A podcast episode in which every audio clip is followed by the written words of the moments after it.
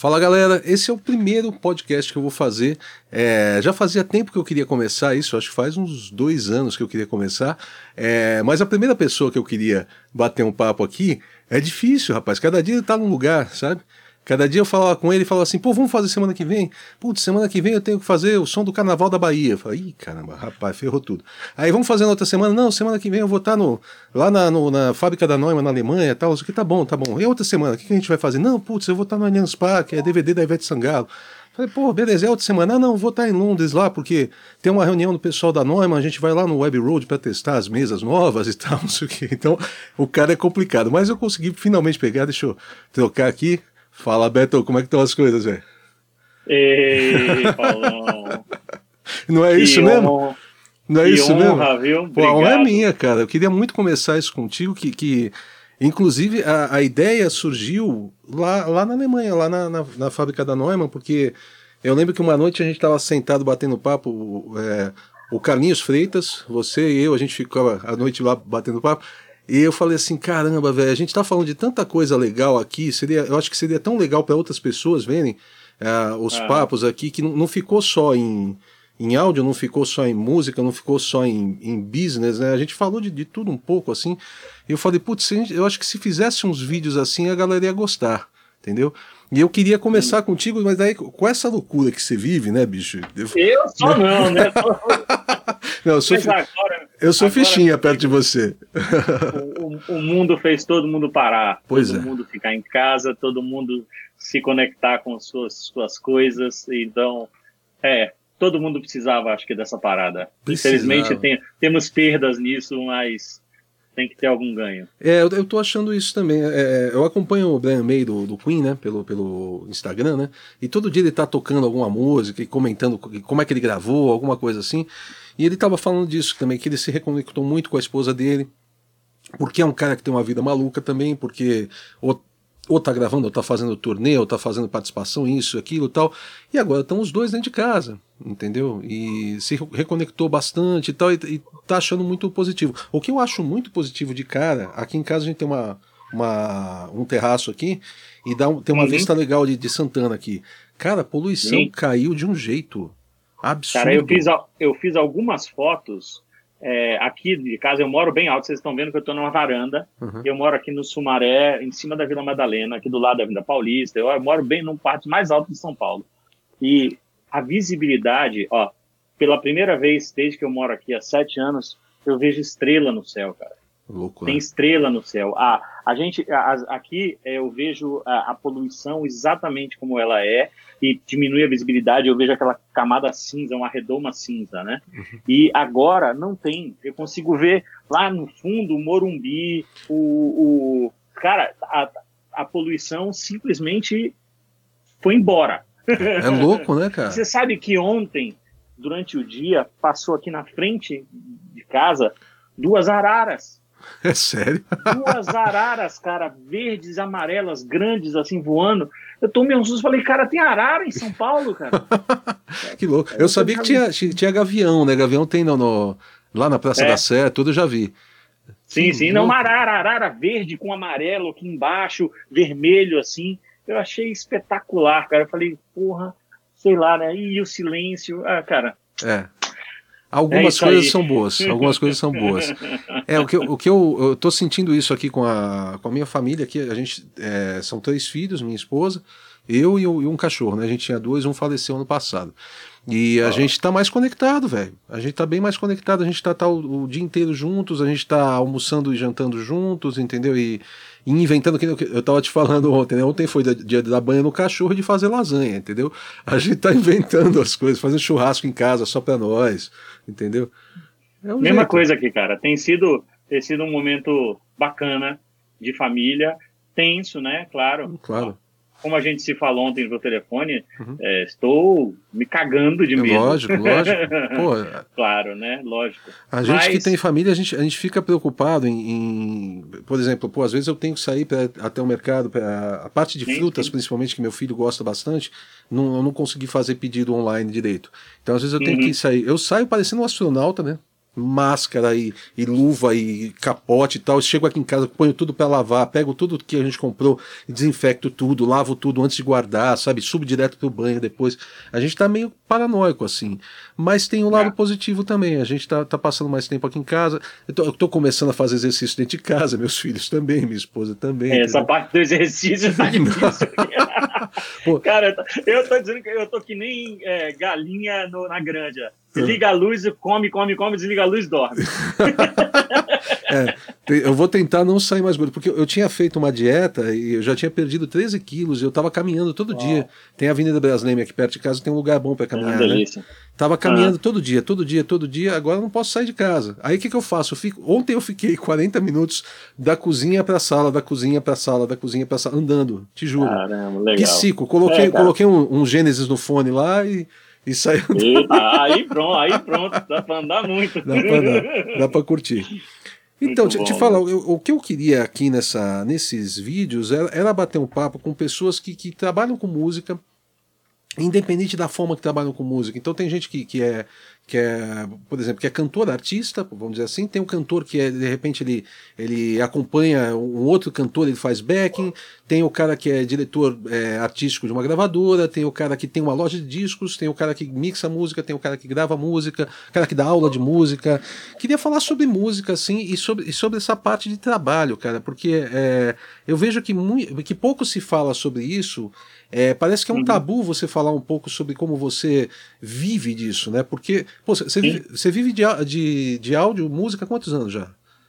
Cara, tem é, o meu ponto zero, eu considero de música, né? É, eu sou músico de, desde muito antes, uhum. mas quando eu voltei da Alemanha em 1992, é, que eu fui morar lá e estudei áudio e voltei, eu comecei a trabalhar, tocar com banda e comecei a pagar as minhas contas por menor que fosse a renda e fazer pequenas gravações, peazinhos, então em 1992, final de 92. Olha então isso. eu teria 28 anos 28 de, anos.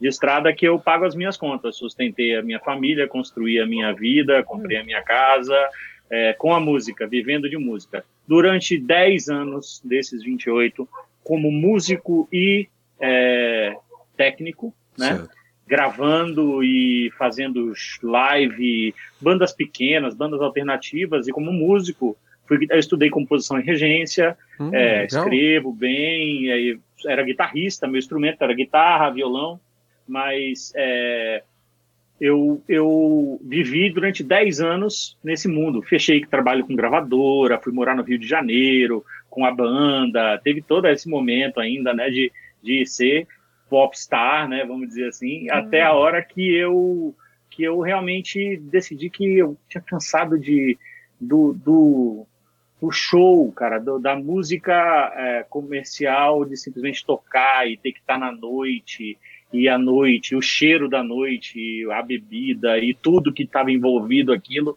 me cansou de verdade. Uhum. E, e na verdade teve uma outra coisa que foi muito óbvia para mim. Eu era melhor técnico e comecei a ganhar tá. mais dinheiro como técnico e ser mais chamado para trabalhar como técnico. Então, um dia, teve um dia, teve um dia derradeiro que eu é, tinha que fazer um show ou tinha que gravar um negócio e eu falei, esse vou momento gravar. eu vou decidir. Legal. Não, é, dessa vez eu foi diferente. Eu falei é. assim, eu não vou gravar, mas eu vou despedir a minha última, meu último show. Ah, foi exatamente okay. isso que eu fiz. Tá. Eu fui fazer o show e toquei dando tchau botei a guitarra embaixo da cama, nunca mais mexi nela uhum. e, e, pronto, nunca mais subi no palco. Naturalmente foi pintando mais, mais pro áudio do que pra, pra música, vamos dizer assim. Naturalmente, cara, naturalmente. Uhum. É, é, assim, é, pra, pra, você ter noção, coisas assim, em 98 eu fiz uma turnê com a banda que eu tocava, era uma banda de pop, era um artista, na verdade, solo, mas que a gente era como uma banda, a gente é muito amigo até hoje, era Alex Góes, Uhum. A gente fechou com a Sony Music e estava fazendo uma turnê junto com o Jorge Versilo. Olha. E, é, e o Jorge Versilo estava totalmente estourado naquela época, é, era o momento dele. Sim. E aí, e aí o, no meio dessa turnê, que era uma turnê de quase 20 e poucos shows, o, o técnico do Jorge Versilo teve um problema e teve que voltar para o Rio de Janeiro. Hum. E aí é, nessa, o cara, o, o técnico, o, o, cara que tocava com a gente, que era amigo do técnico monitor, Jorge Alcides, falou: rapaz, Opa, deu uma travadinha. É, bota ele pra fazer. E tava no meio da turnê, os caras me botaram pra fazer o Jorge Versilo. E aí eu, eu tocava a abertura do show, descia, corria pra corria, entendeu? E fazia o show. E aí ele gostou, e fiz um show, fiz muitos shows com ele. Então, assim, é, e comecei a, a, a ser mais chamado para fazer gravação em estúdio. Em 98 eu comecei o meu primeiro estúdio, é, nessa época, e comecei a ser mais chamado para gravar e produzir é, como técnico, produtor e músico mais músico de estúdio, né? Sim, do que tocar. Sim. Então foi natural. E é isso. E aí, numa hora você olhava e falava, pô, é, eu, eu, ganhava mais para ir fazer um PA do que para tocar na, com a banda. Claro, claro. É, foi, foi isso foi claro que isso foi decisivo, mas também teve esse lado de, de cansar do, do que é do, tá, eu, não, eu não sou um cara extremamente fui, mas não sou não me tornei um cara boêmio de gostar da noite, de tá. dormir tarde, entendeu? Então assim isso acabou sendo uma outra coisa que eu falei não chega. Entendi, cara. É é engraçado essa, essa época, esse meio dos anos 90, é, é uma coisa legal a gente falar para o pessoal, que é uma época que, que vendia muito CD, então tinha muito. muito fluxo de trabalho, né, cara? Eles, eles precisavam claro. de mais de técnico, tinha pouco técnico trabalhando. Entendeu? O pessoal é, precisava tinha, de tinha, muito.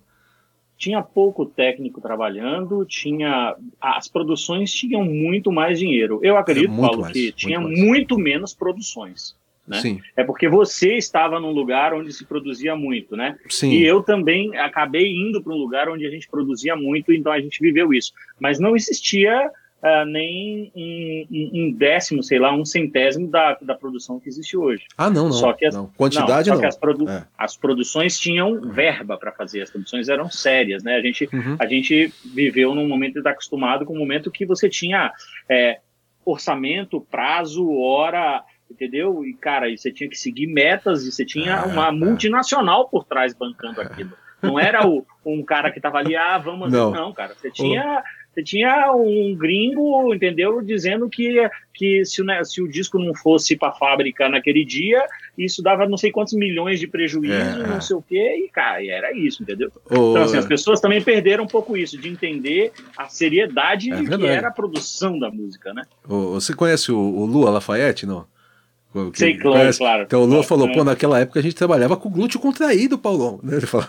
o glúteo Lógico, contra... com glúteo contraído. Falou, era assim. Ele falou, porque é investimento de não sei quantos milhões e não sei o que. Era isso mesmo, era, era bem cara, isso. As pessoas falam, ah, você virava, a gente virava muita noite estúdio, cara. Claro que virava, não é porque queria, não. É porque se não estivesse, não estivesse no prazo e você não entregasse um negócio que você fechou, cara, você tava fora, entendeu? Então, assim, você, você passava noites e noites porque você tinha fechado um negócio que às vezes tinha sido mal calculado, ou às vezes tinha dado um problema no meio, né? Não era sempre, mas. Acontecia. Então, assim, uhum. acontecia, cara, Sim. acontecia. Lógico. Nossa. Então, peraí. Foi, foi, eu acho que essa era a grande diferença, né? É, dessa, dos momentos das gravadoras. Tinha muito mais profissionalismo, né? Muito, não muito. Tô dizendo que é. isso, não estou dizendo que isso é melhor ou pior, mas tinha mais porque tinha dinheiro envolvido e esse dinheiro trazia cobrança de quem estava uhum. trabalhando. Sim.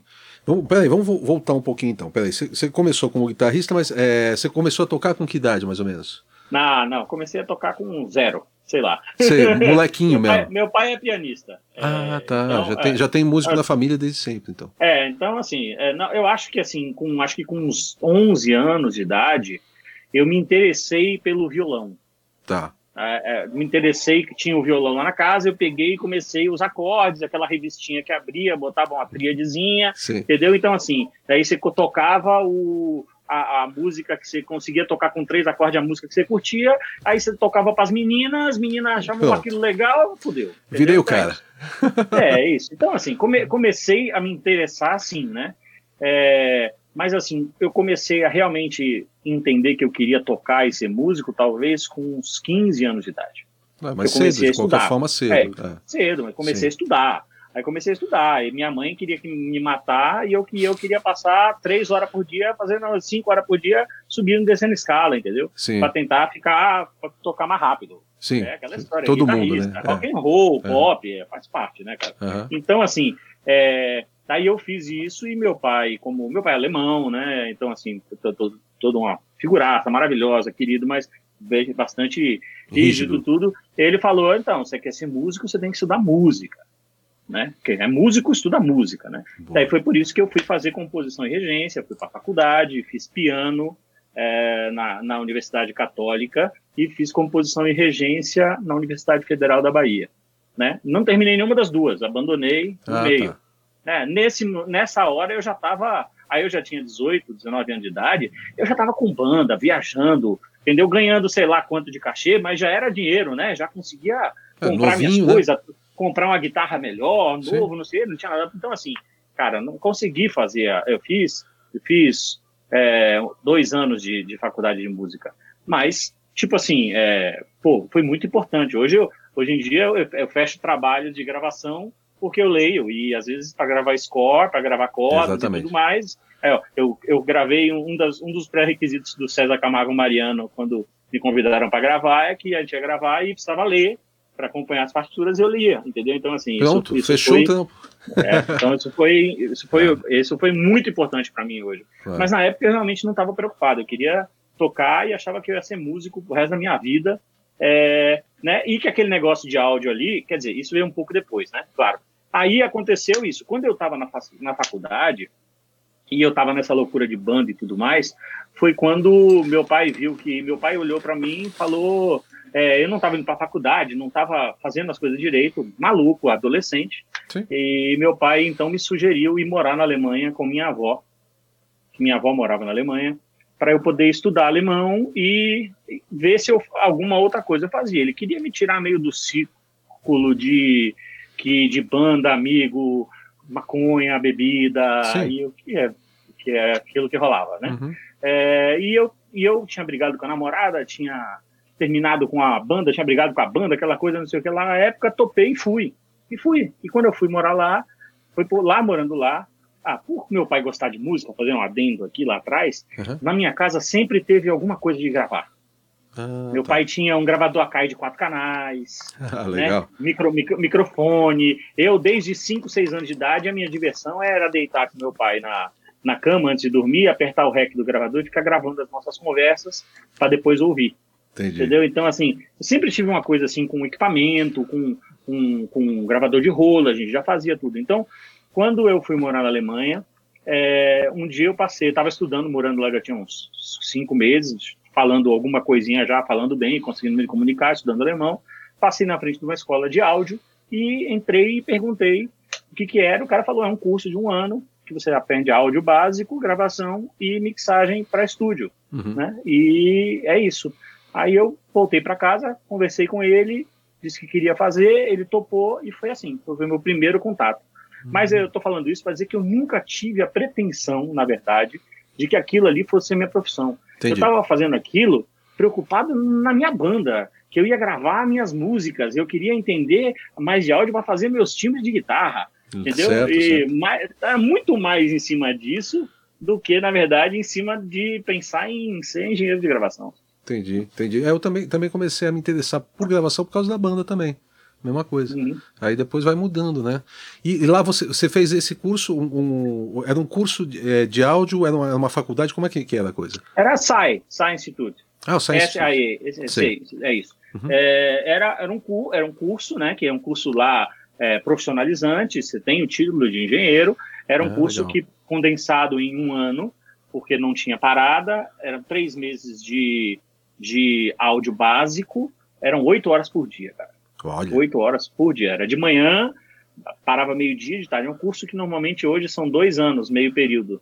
A gente fez em um ano. Uhum. Né? E aí tinha um estúdio dentro do era uma, não era grande, existem sites hoje muito maiores, a Pulseira é gigante, mas era um prédio que tinha um estúdio dentro, né? A turma era pequena, acho que a turma tinha 12 pessoas, 11 pessoas, Legal. né? Então tinha um estúdio de gravação com uma a Mac Rembrandt, é, máquina Altari de gravação, vários periféricos, microfones Neumann, tudo, e a gente aprendia básico, depois aprendia fundamento, alemão, né? Gravar bumbo mede tantos centímetros ao, ao tamanho, curva de onda, mede não sei o que, está aqui, esta Chato para caralho. Aquele, é, entendeu? Negócio assim. Metódico, assim, né?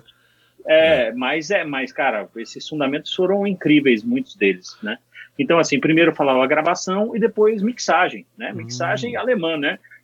voz não responde menos de tantos hertz, corta esta, tira esta aqui, sabe como é que é? A escola, cara, fundamento. Sim, sim. Mas isso foi muito importante, muito Pra importante. caramba, pô. E, e, e voltando, e quando eu voltei, quando terminei, eu voltei pro Brasil e fui tocar. Fui tocar sem nenhuma pretensão daquilo. Entendeu? Entendi, entendi. Ainda, ainda não foi dali que, que bateu. Não, não, não. Mas é isso. Mas daí eu fui tocar, aí eu abri um estúdiozinho de ensaio, né? Aquelas coisas. Aí, pô, estúdio de ensaio, então gravar alguma coisa, né? Aí consegui juntar dinheiro, comprei um gravadorzinho de, de 8 canais de meia polegada, Legal. uma mesinha. Aí comecei a gravar. Aí as bandas de rock and roll, aí tirei o som, a banda já gostou. Entendeu? Aí a banda de rock não sei aonde, a banda de pop não sei o quê. E aí você vai, pô, e, pô, então vamos melhorar. Em vez de um gravador de 8, comprei uma mesa Akai de 12. E Hum. tinha umas fitas, tipo fita Betamax, assim, que encaixava, Ah, era uma mesa sei. de 12 canais, gravava 12. Sim. Então, porque tinha um Era, me- já, era, já era um home studio, né? Já era tudo ali, Era, né? um, era É. inteiro, né? inteiro. Eu comprei essa mesa usada. Foi, caramba, tipo, acho que eu troquei, acho que eu troquei por um carro. Eu devia ter um carro velho, acho que eu tinha um Chevette velho, que devia custar, não sei, quase nada. E eu, mas eu vendi o carro para comprar essa mesa. Ah, legal. E foi assim, cara. Aí comecei a gravar e aí comecei, eh, as pessoas começaram a gostar do som que saía de lá. Uhum. Né? E aí você vai gravando. Aí me chamaram para gravar num estúdiozinho que era médio, me chamaram um estúdiozinho um pouco maior, né? Aquilo ali, e eu tocando, né? Toda quinta, sexta e sábado, pá, tocar lá. Durante o dia, ganhava. Tinha, eu tinha, tive filho, voltei da Alemanha em 94 e tive uma filha. Minha filha tem hoje 26 anos. Sim. Então, então tinha que pagar a escola dela, assistência médica dela, né? É, então, assim, tinha que tocar, pagar minhas contas, tomar minha cerveja, tentar também viver, Viver um pouco, aquela é, coisa, é, né, é. cara? Viver um pouco. E, cara, é aí é isso, cara. Loucura. Até que fui andando, é, pô, demorou para chegar a fazer alguma coisa de mainstream, cara, foram pelo menos 10 anos. Ah, sim, sim. Mas é, mas é, o processo é por aí mesmo, né? É, lógico. E, e muito, lógico. e muito boca a boca, né? Isso é coisa que você falou. Você gravou uma banda de rock que gostou do resultado, que fala pra outro, que e aí vai andando, né? que vai aí tem um produtor que gosta de rock também, mas na verdade o cara produz um mainstream, ele gosta, ele pega um trabalhinho pequeno, dá pra você para você ver como é que fica, entendeu? E aquela história e vai, cara, aí vai um boca a boca no outro. Se você é um cara, se você é competente e bom caráter, É. as portas vão se abrindo. Isso é verdade. Não, são, são, as, são as únicas duas pré- pré-requisitos para mim. O cara, o cara é sério, então ele é competente, porque ele gosta do que faz e procura fazer melhor, Uhum. e ele tem caráter. Eu conheci muitos também que eram competentes, mas o caráter não ajudou muito. É, e depois de um tempo acaba caindo, né? Não tem jeito, né? Esses aí, eu, eu, eu conheci alguns também, não duraram muitos anos, não. É, mas, então, pô, então você, você realmente é engenheiro de áudio. Você tem, tem o. Sim, Que no bom, Brasil cara. não somos nada, né? Mas Não, me mas que considero, bom. falo, sou engenheiro de áudio, como Legal. você é engenheiro de áudio, até que, o, até É. que um, um momento o Brasil tenha uma graduação de engenharia. É, a gente não Porque- tem ainda. É isso que eu tô dizendo. Você A tem partir- realmente a graduação. Isso é do caralho. A partir do momento que o Brasil tiver uma graduação, eu sempre falo assim para as pessoas: as pirâmides foram construídas por engenheiros ou arquitetos? Sim. Não, não Uhum. tinham engenheiros e É arquitetos. isso aí. Em, em 1540, quem curava era médico? Não, não tinha médico. Claro que era médico. Claro que teve um engenheiro construindo as pirâmides. Sim. Claro que um engenheiro construiu, mas não existia o título. Não existiu o título. Então, assim, se, se hoje o Brasil fundar uma faculdade de engenharia de áudio, quem vai dar aula? Sim. Você, Paulo. É, é isso mesmo. Eu. É isso mesmo. Entendeu? E É. por notório saber, nós seremos, nós somos engenheiros de áudio, porque Uhum. é uma profissão nova, uma profissão que, que começa a, a indústria fonográfica nos anos 20, 30, muito nova, entendeu? É. Então, É assim, verdade. é, e, e- e- e- a, a engenharia de áudio, como a gente conhece hoje, a mixagem, isso é muito mais novo. Isso a gente está falando dos anos 60 para cá. É verdade. Né? Então, Que antes assim, não é tinha, muito né? novo. Antes era um take, já tava, né? Tava então, tudo então, quando, direto quando, quando, acetato. quando abriu a faculdade, a primeira faculdade lá nos Estados Unidos, sei lá, a Full Sail, quem deu aula para eles? Os caras que não tinham formação, claro. É, Então, assim, somos engenheiros de áudio, É. lógico que somos. Não, não temos regulamentação no Brasil, mas é, é é a nossa profissão, o que a gente faz é engenharia. É isso aí mesmo. É isso aí. E tem o, o, o Henrico de Paoli falou uma coisa interessante, que, que, é a, que, que o engenheiro, né, no- nos Estados Unidos, a palavra engineered, né, quer dizer, Ah. é, o, é o cara que engenheirou, é o cara que, que, que fez né? Ele, ele, é o cara que é isso, fez é. aquilo. Pe não pega, é o... pega o Aurélio nosso e coloca lá a palavra engenheiro, que você vai ver que o que a gente faz é engenharia. Engenharia, é, exatamente. É o engenho da coisa. É o engenho, então, é. É, então é interessante. É mas, mas, mas legal, mas você tem a formação mesmo. Né? Eu não tenho. Sim, não, não, é, não é válido no Brasil. Nível tá aqui. bom, quando a, gente, quando a gente voltar para a Alemanha, daí a gente fala sobre isso de novo. É. Bom, vamos logo. Excelente. Cara, e, eu, e uma coisa assim, é, hoje você você, é, você tem o, o, a Mix to Go, que é a. Quer dizer, vamos falar assim: você tem a Mix to Go, que é a tua sala de mixagem, mas você também tem é, a Mix não, to Go, não que é, é o. Não é Mix to Go. Ah. Não, não, não, é, a Mix to Go foi a nossa unidade móvel. Né? Ah, tá. Então, foi um caminhão. ah, móvel. é verdade. Que quando, tinha, que tinha gente... SSL e tudo, um SSL caminhão. SSL e tudo mais. É, quando eu decidi terminar, essa, que foi o motivo que eu vim morar em São Paulo. Eu trouxe esse caminhão para cá, eu fechei um contrato com a ah, Rede Globo, a gente vamos, fazia. Vamos voltar um pouco, é. então, peraí. Isso tudo que você falou aconteceu com você morando na Bahia, que você nasceu lá. Tudo isso é o baiano, cara. Uhum. Baianão, baianão lá. Eu sou paulista, eu nasci aqui. Ah, nasceu aqui, tá. Sou, Sou paulista, mas fui morar na Bahia criança com meus pais, uhum. indo trabalhar lá no, nas indústrias, no polo petroquímico, que se montou na Bahia nos anos 70, e a gente foi para lá morar com a família. Eu cresci, preciso de, de dendê e acarajé no sangue para me manter. que bom. Eu sou, tenho, tenho dependência de dendê. Entendi. E por isso que eu trabalhei tanto com música baiana, porque na verdade o que aconteceu é que eu só fazia pop, rock, meu mundo musical era esse, né? Uhum. Até um dia que e tudo da música baiana era feita no eixo Rio-São Paulo. Tudo, sim, tudo, sim. tudo. Estourou Daniela Mercury, El Chan, estourou aquela Axé Music dos anos 90, né? Não sei o quê, e tudo, tudo era feito aqui, uhum. né? Até, posso me, me, vou me vangloriar nesse momento, até o momento uhum. que a gente fez um disco na Bahia e esse disco estourou nacionalmente. E aí os artistas baianos começaram a achar que aquele disco tinha uma uma sonoridade que eles gostavam mais. Oh, Porque provavelmente legal. eu passei a vida inteira ouvindo aquelas coisas na rua, eu tinha aquelas referências, eu fiz aquilo, e foi aí que foi o meu salto. Qual disco é esse? Esse disco foi um disco do Rapazola, chama, que tinha Coração, para que se apaixonou por alguém. 2001. Ó, oh, que legal, cara. Legal. 2001. Quebrou o paradigma, né? Quebrou. Antes disso, eu já tinha gravado muita coisa. Timbalada, já tinha gravado Brown, já tinha gravado coisas da Daniela, mas assim, a gente gravava, captava coisas em Salvador e isso tudo vinha para o, o, o, Sul mixar. Tá. Né? Era mixado pelo Jorge Gordo, pelo Flávio Sena, pelo Guilherme é, é, Guilherme Faria. Guilherme Faria, não, pelo amor de Deus, Guilhermão, Guilherme, cara. Falecido nosso amigo, esquecido Ai, do, é, caramba, bom, é. sou péssimo de nome mesmo. Pelo Vitor Faria, Sim. pelo Guilherme Reis, Guilherme Reis, Guilherme Reis, pelo Marcelo Saboia, entendeu? Isso tudo era feito por gravadoras e esses caras que eram são espetaculares, são, muitos deles estão aí, são dúvida. incríveis. Esses caras tinham mixavam as músicas de axé, eram assim, né? Entendi. Era assim.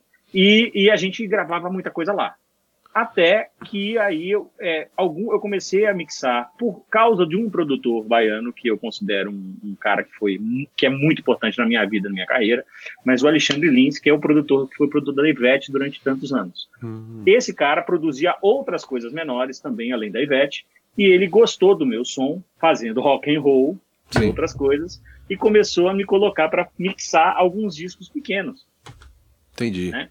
Jomar Freitas, e alguns desses discos pequenos deram certo.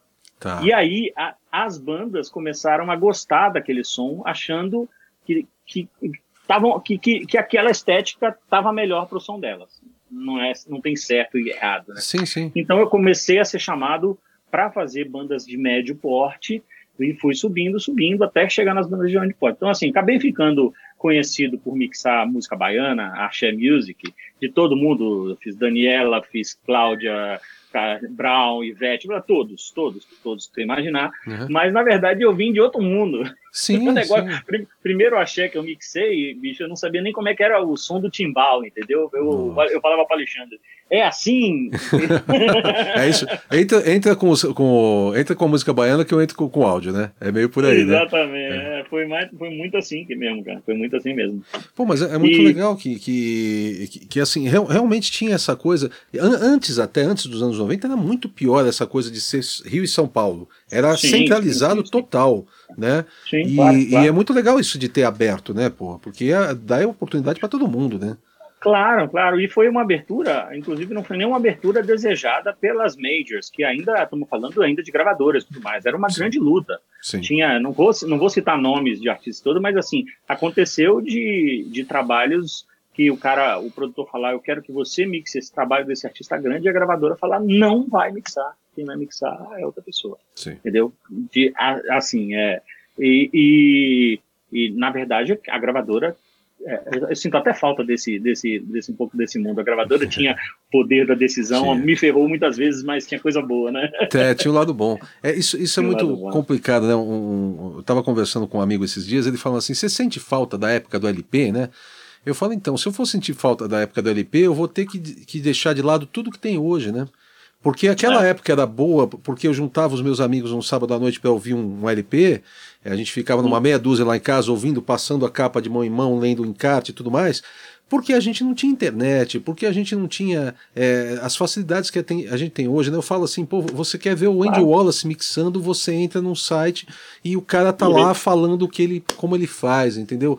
Como é que eu posso ter saudade daquilo se eu tenho isso hoje, entendeu? Eu vivi aquilo, foi ótimo. Agora vamos para frente, né? Vamos andar para frente que, né? Com certeza. Mas, mas dá certeza. saudade de algumas coisas assim. Tem, tem algumas coisas que eu, é, eu, eu não gostaria de, de estar num estúdio como eu, como eu estava antigamente. Essa coisa de 12, 15 horas, 18 horas por dia, de jeito nenhum. Eu não queria fazer é. isso mais. Mas, assim, uhum. às vezes dá saudade de algumas coisas das pessoas, não, principalmente. E, isso, isso é a coisa que não tenho saudade também. Uhum. Mas é, a, a, o, que, o que eu falo dessa, dessa, desse saudosismo dessa época era do profissionalismo e comprometimento. Não entendeu? tinha comparação. É, não isso, tinha. isso sim era uma coisa.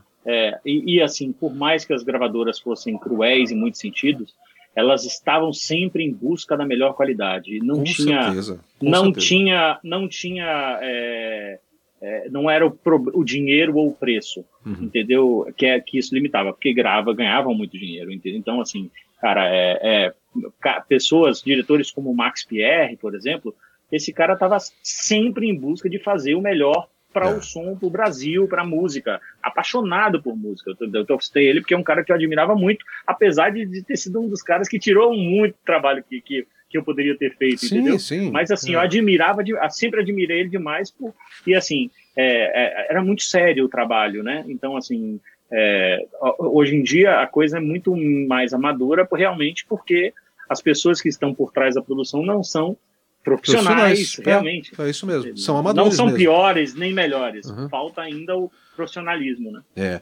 isso, isso é uma coisa que a, a, com você aconteceu também, com certeza. A, a gente pegava um trabalho para mixar nos anos 90, a gente mixava o trabalho.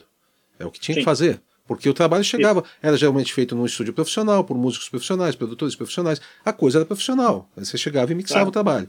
Hoje não. Hoje, às vezes, vem o trabalho você fala: hum, peraí, deixa eu dar um toque pro cara aqui que a gente vai ter que melhorar isso, vai ter que melhorar aquilo. É, deixa é. eu passar para um assistente para ele editar isso.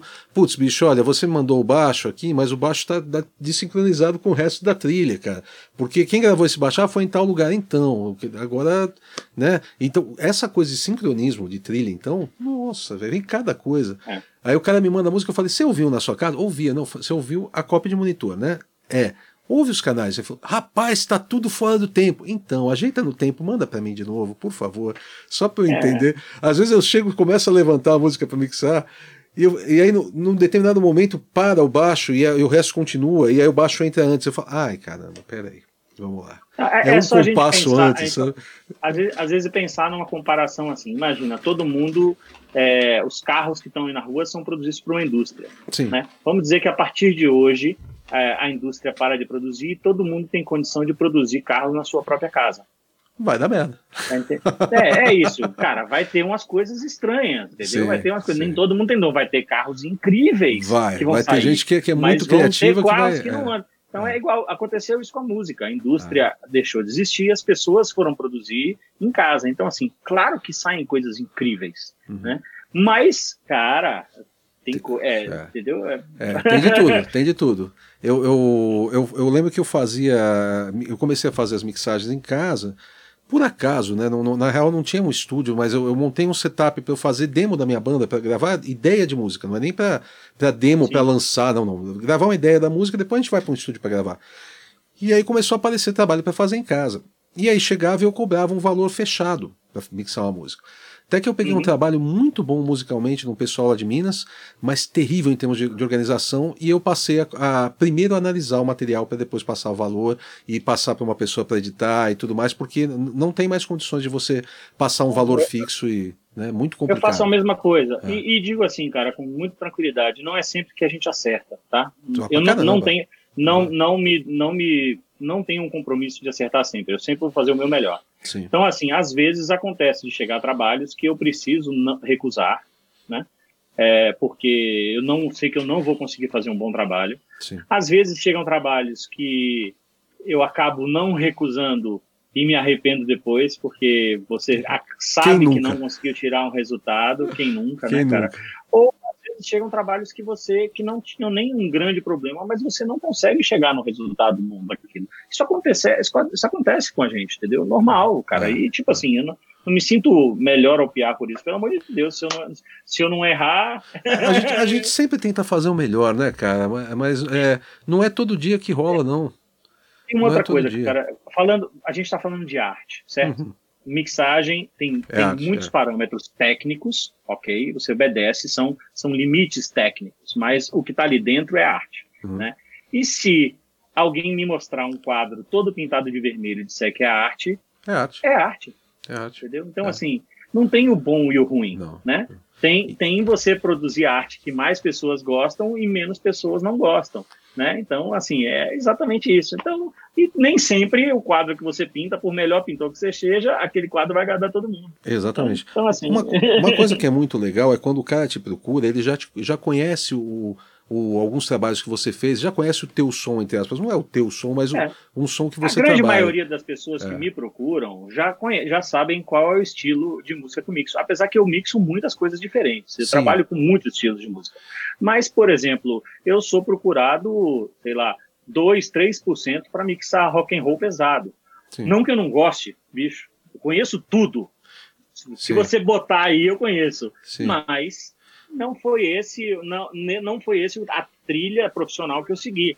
Então eu recebo muito mais música pop, muito mais música é, latina, uhum. eu recebo muito eu recebo muito sertanejo, que eu também não sabia e me adaptei nos últimos anos, entendeu? Sim. Então, assim, muito mais essas músicas, principalmente, é, eu acho que é, eu fico recebendo é, músicas muito ligadas às últimas músicas que eu fiz e que Exatamente. Tem essa coisa, né? Exatamente. Que aconteceram. É. Então, assim, tem muito disso.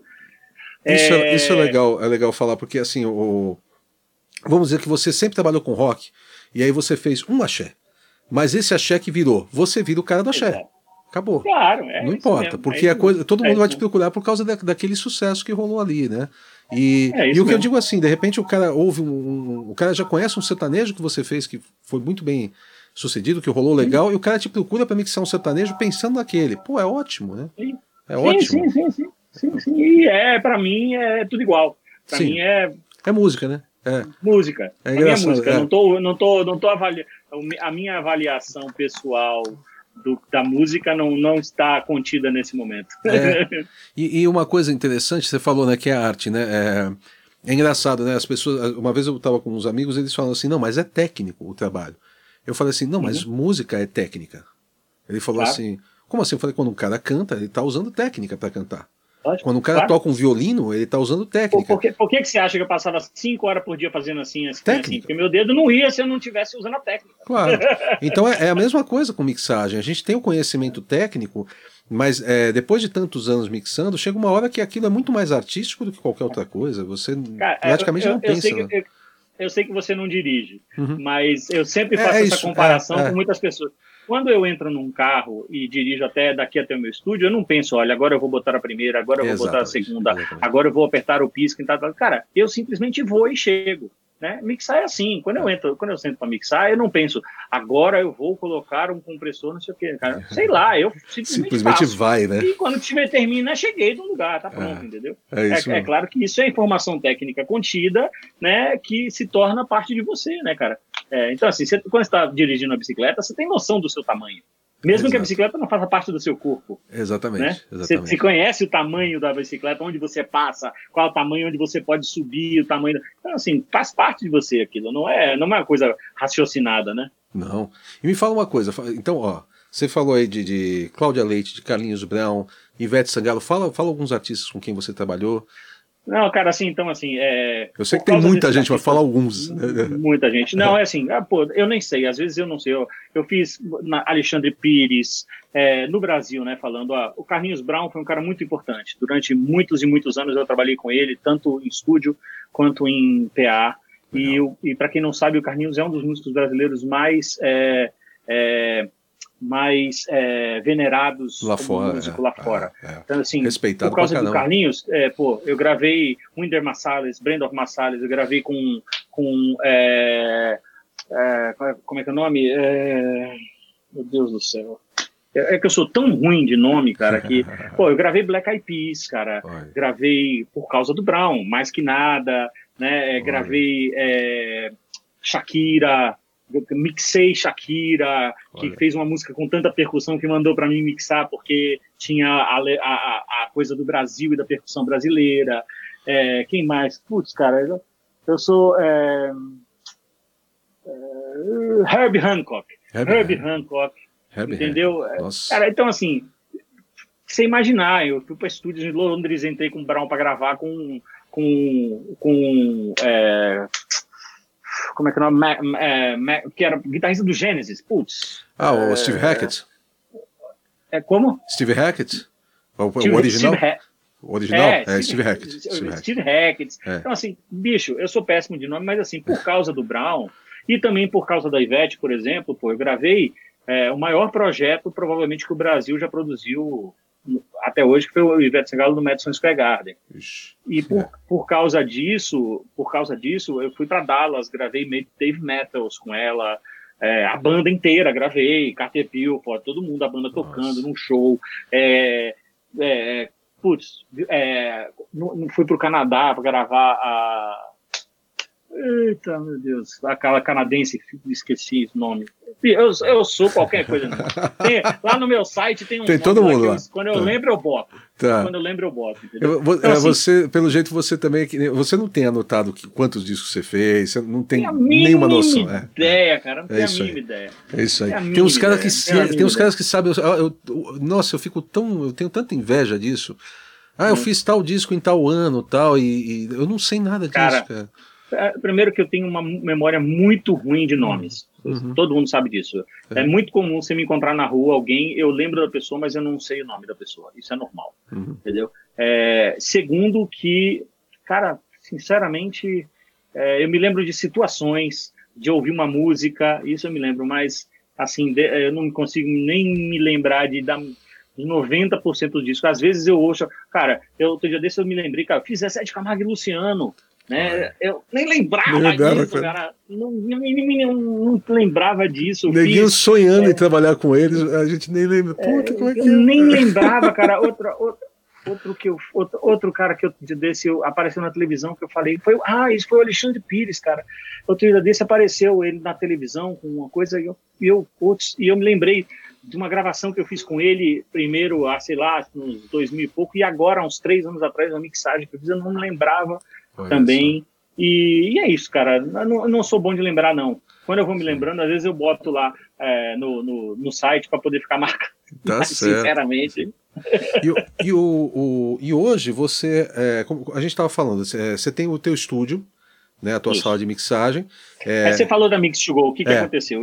Eu vim para São Paulo é, quando eu montei a Mix to Go. Mix to Go era um caminhão, uma mesa SSL, era um grande caminhão Obi Truck, muito bem projetado, tudo que a gente fez lá Palusa, fizemos a transmissão da Copa do Mundo, foi um projeto assim que eu coloquei toda a minha alma, dinheiro e dívidas das próximas gerações. é, eu, junto com o Daniel Reis, meu amigo, e com o Eduardo Airosa, éramos três pessoas, e eu me mudei para São Paulo por causa desse caminhão, né, em 2000, final de 2012, ou começo de 2013, por aí. Uhum. É, eu vim para São Paulo por causa do caminhão, e esse caminhão eu fiquei com ele até 2016, mais ou menos. Quando eu vim para São Paulo, é, não posso deixar de falar, e quem abriu as portas para mim, que eu já conhecia há muitos anos, que eu já ia mixar muito no Mosh, muito tempo, né? Mas quando eu vim para São Paulo, um cara que é como um pai para mim, alguém que eu tenho como profunda admiração, respeito e, e admiração mesmo, foi o Oswaldo Malaguti. Sensacional. Que sensacional, que ele simplesmente abriu a porta da casa dele. Para quem conhece o Oswaldo, e sabe o que é o Oswaldo e o Moshi, é, entendeu? Sabem, sabem a importância que eu estou dizendo. Do cara me deu a chave do coração dele, porque ele me deu a uhum. chave do estúdio dele. Entendeu? É e, eu, e eu entrava no estúdio dele, eu morei no estúdio dele, ele abriu as portas para mim, e foi muito importante. É, ele é muito importante até hoje, por isso que é um cara que eu, se precisar, eu carrego nas costas. Bacana. É, é, é, é, incrível, é incrível que eu, você entra no estúdio, Pô, o Oswaldo tá com 70 e pouco, né?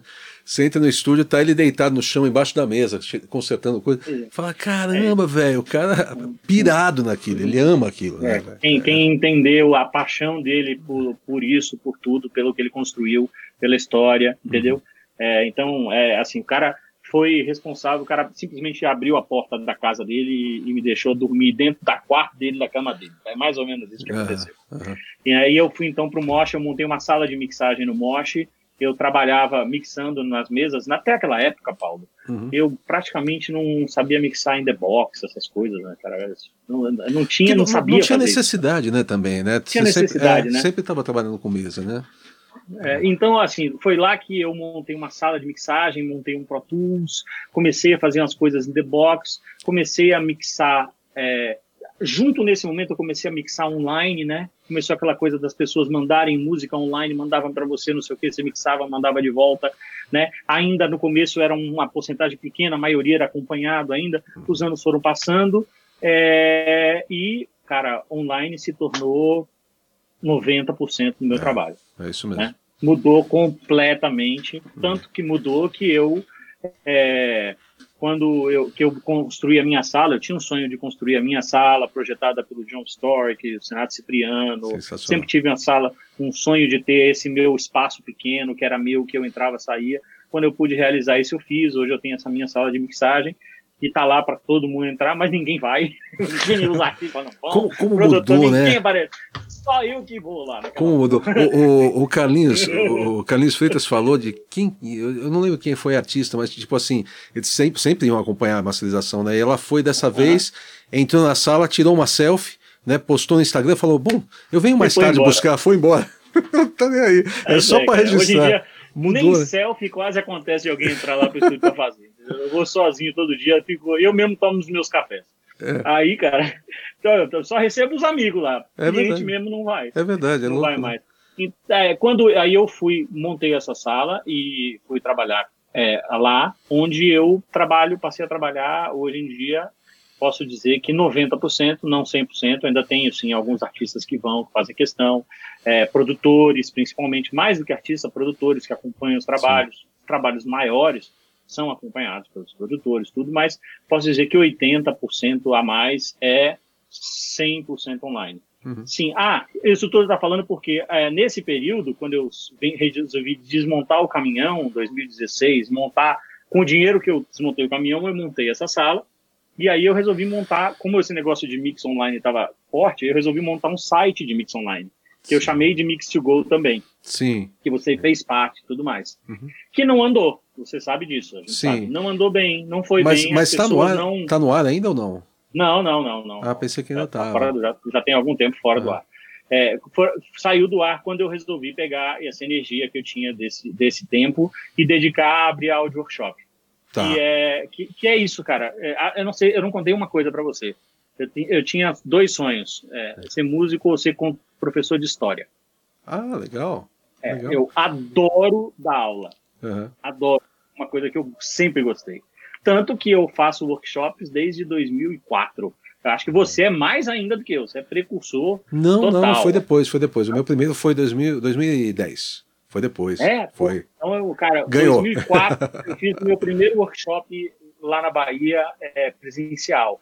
E eu fazia um por ano, cara, todo ano. Não era para ganhar dinheiro, cara, é aquela história de eu queria fazer. Eu acho que toda vez que eu faço, eu fico melhor. Sim. Eu consigo aprender mais do que eu falo, eu penso mais sobre aquilo. Então, assim, é, daí quando, nesse momento agora que eu estava vivendo, é, eu, eu, trabalhei na Sunrise e na Neumann, você sabe, a gente foi junto com a Alemanha, tudo mais. E aí quando eu, quando eu não quis mais trabalhar lá, eu não queria mais aquele mundo corporativo, eu, tava, eu queria trabalhar com música exclusivamente. E apesar de ser uma fábrica espetacular, de microfones, é incrível o trabalho, é um sonho, você conheceu, sabe Sim, como é interessante, mas no final das contas não era música, era Sim. comércio Sim. de equipamentos de música. Uhum. Né? E eu então não quis mais fazer parte disso, e quando eu saí de lá, eu, eu resolvi montar o workshop exatamente por isso. Por quê? É, eu tenho um estúdio que, que é, tem uma que, que ocupa grande parte do meu tempo, entendeu? Porque eu, é, o que eu, é, o que eu, é o que paga a minha conta todo mês, é mixagem. Certo, Se não tivesse mixagem, eu não estava falando contigo nesse computador e nem nessa casa. Exatamente. Mas, e eu consegui acumular um, um, um investimento que eu queria investir em alguma coisa ligada a isso, que foi criar uma comunidade. Eu não queria fazer um site meu, eu não queria fazer um site de. de eu tinha tempo para fazer isso e tinha verba, uhum. para fazer isso, apesar de que eu, eu, quase me ferrei, porque eu achei que é, a, gente, a gente calcula um negócio é outro, né? É, né? É, é Esse complicado. buraco é grande. É complicado. Esse buraco é. é. grande. Esse buraco é grande. E aí foi isso, cara. Então, depois de ter saído da Sunrise e da Neumann, eu resolvi, então, investir o tempo que, me, que eu tinha, é, além das mix, em, eu parei de fazer show, isso é uma coisa também, não faço ah, mais Viagem, parei já tem três anos quase. Ah, legal. É, eu parei de fazer show, de viajar, ficar em casa. Hoje eu, eu venho para casa às sete horas da noite, durmo em casa, acordo, tomo café, entendeu? Tenho minha família, ah. tenho fim de semana, todo fim de semana em casa. Então, isso. E, mas eu resolvi montar o workshop exatamente por isso, porque aí é uma, eu quero unir as duas coisas que eu que eu gosto, que é áudio e contar a história e falar e ensinar e passar informação, entendeu? Fala, fala um pouquinho mais da, que da você fala sobre isso. É, fala um pouquinho mais Caramba. da Audio Workshop. É um, é um, é um, portal, né? De, de, de, de, de ensino de, você... de áudio no geral, né? É isso, na verdade, assim, diferente de, do que você faz e que muitas pessoas fazem é, com maestria, você, cara, você ensina, você dá aula. Uhum. Né? Você ensina, você tem um curso básico. O Audio Workshop não é um curso. Ela não tem nenhuma intenção de ser um curso. Eu falo para as pessoas: você precisa de um curso, por favor, entre, compre online um curso ou entre numa escola. O Audio Workshop é um portal que mostra é, o, o que, que, é a diferença entre aula e workshop. A aula é o, o que eu faço e o workshop é como eu faço. Uhum. Então, assim, Boa. cada profissional faz a mesma coisa de formas diferentes. Sem dúvida. Audio Workshop é basicamente mostrar como cada um dos profissionais, por isso que é uma comunidade, é, eu sou o idealizador, mas eu sou uma das pessoas. Inclusive, o meu vídeo foi um dos últimos que saiu, porque inclusive eu fiz questão de todos os outros vídeos primeiro. Yes. É, o, o Audio Workshop é uma comunidade de profissionais mostrando como eles fazem alguma situação relacionada a áudio, mixagem, gravação, live sound ou broadcast. Eu quis englobar tudo isso. Então, assim, minha inspiração é, é óbvia, é, foi o Mix with the Masters, uhum. é, que eu assinei. Eu acho eu muito bacana também. e muito bem produzido. Sensacional. Eu, eu acho, é, eu acho, minha crítica que eu tentei tirar do meu, do meu negócio, Audio Workshop, é que eu acho que eles se colocam muito distantes do mundo real. Eu queria que que o audio workshop fosse mais próximo das pessoas, uhum. né? Eu gosto muito do Pure Mix também, mas aí eu, eu acho menos é, menos organizado. É, o, é, o Pure Mix já é aula, né? O Pure Mix tem, tem as aulas é, também. Isso, é, o Pure Mix é. tem aula também. Então, assim, a minha inspiração máxima foi essa, e eu entendi que, assim, o que que acontecia? É, eu, só eu, fazer um adendo aqui, você falou que é, que é distante da, da realidade, talvez algumas pessoas não entendam, mas é, é, essa coisa de, por exemplo, você ver o Al Schmidt mixando no, no Capitol Records usando. Records uma é, orquestra sinfônica. Uma orquestra sinfônica e usando a, a, a sala de reverb dos caras lá, o, o, chamber, o chamber deles e tal, que é uma coisa que você nunca vai ter na vida, entendeu? Se você tiver muita sorte, quem sabe um dia você vai lá gravar, mas assim, é uma coisa que é surreal, né? É. Não, e não é questão de ter, é questão de, do, do da língua. A gente fala, tá falando outra língua, não só a língua falada, a não, língua tudo, musical. Tudo. É. A língua musical. O nosso é. rock é diferente. Não é. adianta que o, o metal do brasileiro não é igual ao metal do Metallica. De jeito entendeu? nenhum. E a, as situações e o tocar e as linguagens são diferentes. Uhum. Então, assim, é, é, o que, que eu quis fazer? Eu quis fazer com uma comunidade que mostrasse aquilo que a gente vive entendeu? O cara quer saber, o cara, o cara que está mixando MPB, ele, ele, não quer saber como o Andy Wallace mixou o Metallica ou como o Schmitz mixou o, o Michael Bublé. Ele quer saber como o Mosca mixou a Ana Vitória. Exatamente. Que é o que está tocando na rádio e que é o cliente dele tem aquilo como referência. Ele quer saber como o Beto mixou o Wesley Safadão, porque o cliente dele quer aquele mesmo nicho de mercado. Sem dúvida. Entendeu? Quer saber como o Paulo Anhaia mixou o o Mamonas ou o Charlie, Charlie Brown, Brown, porque Charlie... o Charlie Brown, é. porque a banda dele é daquela onda, entendeu? É uhum. isso que ele quer saber. Então, assim, a Audio Workshop, é, a gente tem é, uma das coisas quando eu sentei, idealizei, cara, foram nove meses para eu conseguir botar isso no ar. É embaçado. Trabalheira. É, é mas uma das coisas que a gente tem assim nas primeiras é, linhas é assim, cara, nosso vídeo pode ter cinco minutos o cara tem que sair dali com uma solução. Uma informação nova, é. Entendeu? Uma é, informação, é. entendeu? O nosso vídeo pode precisar ter uma hora. O cara tem que levantar dali e falar, eu vou fazer isso e isso vai fazer trazer diferença. uma diferença para mim, entendeu? É isso Caralho. que é, é, a coisa que a gente tem mais. Então, assim, cara, tem muito material, tem mais de 80 horas de vídeo já lá dentro. É, toda semana sai vídeo de live de, e de estúdio, né? É, você é um cara que vai fazer parte Vou disso. Vou fazer. Eu sei, eu, Esse eu meu ano passado disso. foi terrível. É, eu aí eu estou disso, ajeitando as disso, coisas, eu vou fazer sim, para mim é uma honra. Sei Fiquei disso. muito feliz eu com sei disso. Eu, sei que você que você está muito acima de qualquer outro tipo de, de pensamento. É, e, e, mas é isso, cara. É, a ideia foi essa. A ideia é um comércio, lógico. Eu investi muita grana, claro, criei claro. uma plataforma, Uhum. é, mas, cara, tem, tem algo por trás. Eu podia, eu sempre falo para as pessoas, podia ter aberto uma pizzaria, talvez eu ganhasse mais dinheiro. Claro, Entendeu? é. Podia ter comprado duas vans de escolar e tá fazendo transporte. Essa, essa... É, é o que eu gosto de fazer, é o que eu faço, é isso aí. O que a gente faz, a, a motivação é, não é, nunca é o dinheiro na frente, porque tem muita coisa que dá mais dinheiro. a, gente, a gente não é tão burro assim a ponto de escolher uns negócios que dão dor de cabeça para canal pra gente, entendeu? É sempre, sempre tem essa coisa de querer passar alguma coisa para as pessoas, é, ou de querer fazer um som que, que, que toque as pessoas, sempre. É, não tem jeito. De, de vez em quando desanima, né? Ah, Hoje sim, tem um dia ou outro, hoje, é, né? tem um dia ou outro que é De meio, em quando meio tem, tem sempre, um- tem sempre um espírito de porco que gosta de, de achar que você, entendeu? É, isso Mas sempre é tem. isso, cara. Mas faz parte, faz parte. Tem que levantar. Hoje eu tô meio baqueado, mas tenho que levantar e, e seguir. Ah, velho, mas é, é assim mesmo. Isso aí é. é tava, tava comentando né, de, de situações, várias situações que, que, que eu passei também. Com, com o ensino tem muito disso, né? Eu lem- eu lembro de situações de, de eu, por exemplo, eu, eu fiz alguns cursos gratuitos mesmo. Que a ideia, o que, Sim. que era? era? Mostrar pra, pra galera. Eu, eu penso da seguinte forma, por exemplo. Olha, Cara- esse barulho que começou é o panelaço, viu? Eu tô na varanda. Ah, tá se certo. Vocês ouvirem aí. Esse, esse é a, a favor de quem é contra quem, não dá pra saber, né? Ah, eu já não dá pra entender. É, Tem, tem sei. que ter uma agenda, porque seis horas é Ave Maria, sete horas. Né? Tem uma coisa- É, é, é, é, virou tradição. Ninguém mais sabe por que tá batendo Não, a panela. mas tá eles batem. né? Mas tá, tá baixinho, tá de boa. É, eu, eu lembro de, de várias situações, como eu falei, eu fazia uns cursos gratuitos, porque eu- o que, que eu pensava?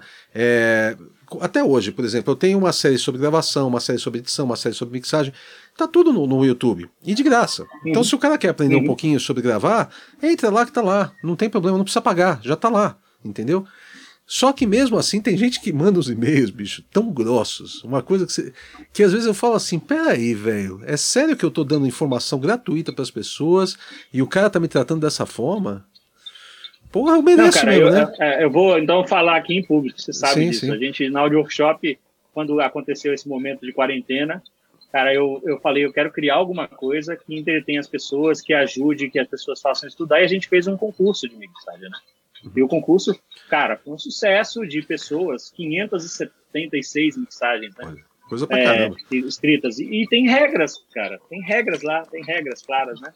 É, e aí você depois você tem 526 insatisfeitos porque não estavam entre os 50 selecionados. Engraçado, eu não recebi nenhum e-mail dos 50 selecionados dizendo legal. Mas é. eu recebi um monte de crítica dos 526 que se acham injustiçados, né, cara? Putz, é. você acha que eu precisava fazer isso? Eu podia estar na minha casa, uh, vendo minha TV, cuidando do meu filho, né? brincando, né? Mas se mete a fazer as coisas. Né? Mas, mas, isso é o tipo de coisa que é muito ruim, porque a gente fica, a gente fica magoado com isso, falar a palavra uhum. certa, né? A gente fica magoado com isso e a gente acaba não fazendo mais. Entendeu? Ah, não tenha dúvida. Isso, isso é uma merda, muito, né? Muitas vezes. É, isso é uma merda, porque é, aí as pessoas vão perdendo chances de, de ter uma avaliação da sua mixagem por uma pessoa que tem mais experiência que você, entendeu? E tudo mais. A gente vai perdendo o tesão de fazer, né? Isso é muito é. ruim. Isso é muito ruim mesmo. Mas assim, é, é parte da, da coisa, né? Quem, quem, quem mandou inventar? Faz parte. É. Inventa, dá a cara, botou a cara na rua, tem que tomar tapa. É isso aí. Então, quer dizer, hoje, hoje você está mixando e com áudio workshop. Esses dois só? Isso. É, eu, eu, a, a, a, o escritório da Audio Workshop, as salas são no mesmo prédio do meu estúdio de mixagem. Ah, eu tenho equipe de edição, gravação, eu tenho um estúdio de gravação de, de vídeo lá na Audio Workshop. Legal. Tenho uma equipe inteira.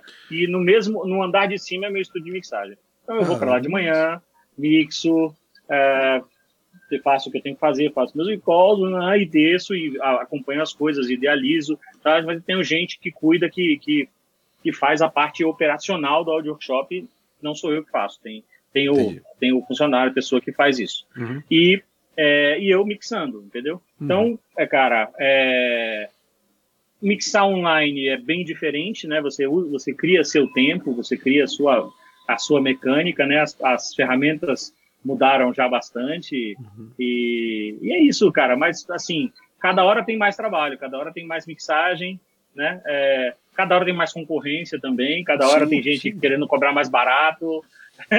Mas sempre teve, né? Sempre teve também. Isso aí não, não é, chega a ser um grande problema. É, uma coisa que eu, que eu achei muito bom de mixar online, eu não sei se você passava por esse problema, mas, mas devia passar. O pessoal ia para o estúdio e o pessoal não conhecia o som do estúdio. A gente está acostumado, a gente, por exemplo, eu trabalhava, sei lá, no, no Midas, ou trabalhava no 43, que é outro estúdio que eu trabalhava, estava todo dia lá. Então você está acostumado com aquele som, você ouve referências lá e tudo mais. Então o cara queria ouvir naquele som os sons que ele, o som que ele ouvia em casa. Entendeu? E aí uhum. ele pedia para aumentar uma coisa, baixar outra tal, não sei o que, ele levava para casa mix e não tinha nada a ver com o que ele queria.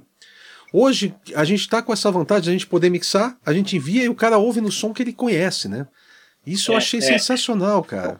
Assim. Uma, uma, esse é um lado dos lados bons. Eu acho é. que um lado é, difícil é que é, as pessoas criam é, referências que são bem desequilibradas, né? Muito. E elas ficam ouvindo aquelas referências, né, cara? Ela cria um rough mix dela que ela produziu uhum. e ela fica ouvindo e ela fica naquilo. É, aí ela manda para você mixar e aí você mixa e quando você manda para ela às vezes é um choque, é, né, né? É um é. choque porque ela criou uma referência daquilo, né? Eu, tenho, eu vou contar até uma situação muito interessante que aconteceu faz muito pouco tempo. Tem, acho que deve ter umas pouco antes da quarentena, umas semanas atrás. Uhum. É, um cara me mandou uma música, é, muito gente boa e era uma era um instrumental, Kennedy, assim, cara.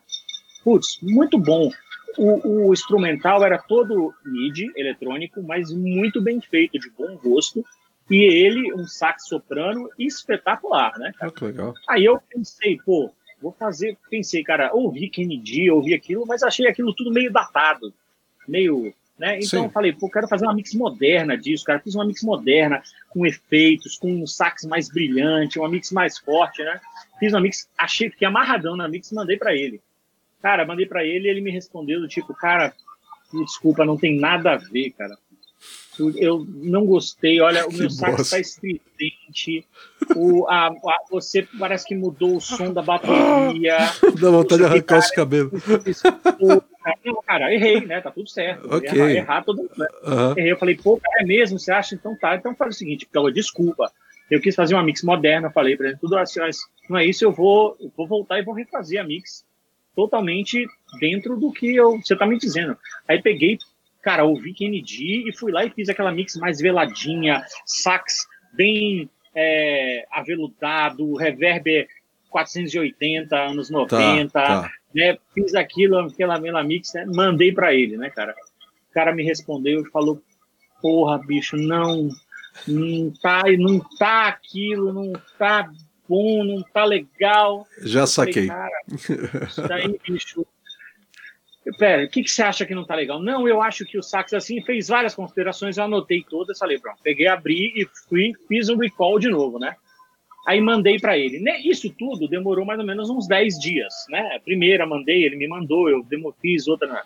Dez dias depois, na terceira mix, ele me mandou uma mensagem muito carinhosa, a gente boa falando assim, Beto, queria te pedir desculpa, cara, mas quando eu boto a sua primeira mix com qualquer outra, a sua primeira mix é muito melhor. Eu acho que eu não estava acostumado a ouvir aquilo e Exato. estranhei. Exato. E achei aquilo estranho, uhum. né? E, mas é aquilo, é aquilo, né? Não, não, nada, tudo que eu estou pedindo para você fazer, para mim está ficando muito pior do que aquela que já estava. Uhum. Uhum. É, eu falei, cara, mas, entendeu? É, então é, isso acontece, porque. É, por que acontece isso?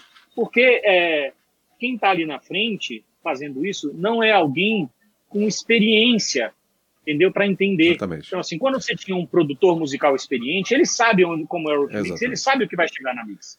Ele sabe o que ele espera, ele sabe pedir o que ele espera, né? Só que como as coisas são produzidas hoje em forma, mais ou menos em casa, né? Ah, teve uma outra mix que eu fiz para um outro rapaz tem uns, uns, meses atrás, que depois eu fiz a mix, cara, a, a, essa era uma daquelas que eu tinha que ter falado, cara, não vou fazer a mix, porque não, não, não tá legal. Tá, tá. Mas eu tentei dar um jeito, cara. Nem, nem pedi pro Alex, que trabalha comigo, dar uma editada, botar as coisas meio no lugar, porque tava muito sambado tudo, né, não sei o quê. Eu tentei dar uma arrumada.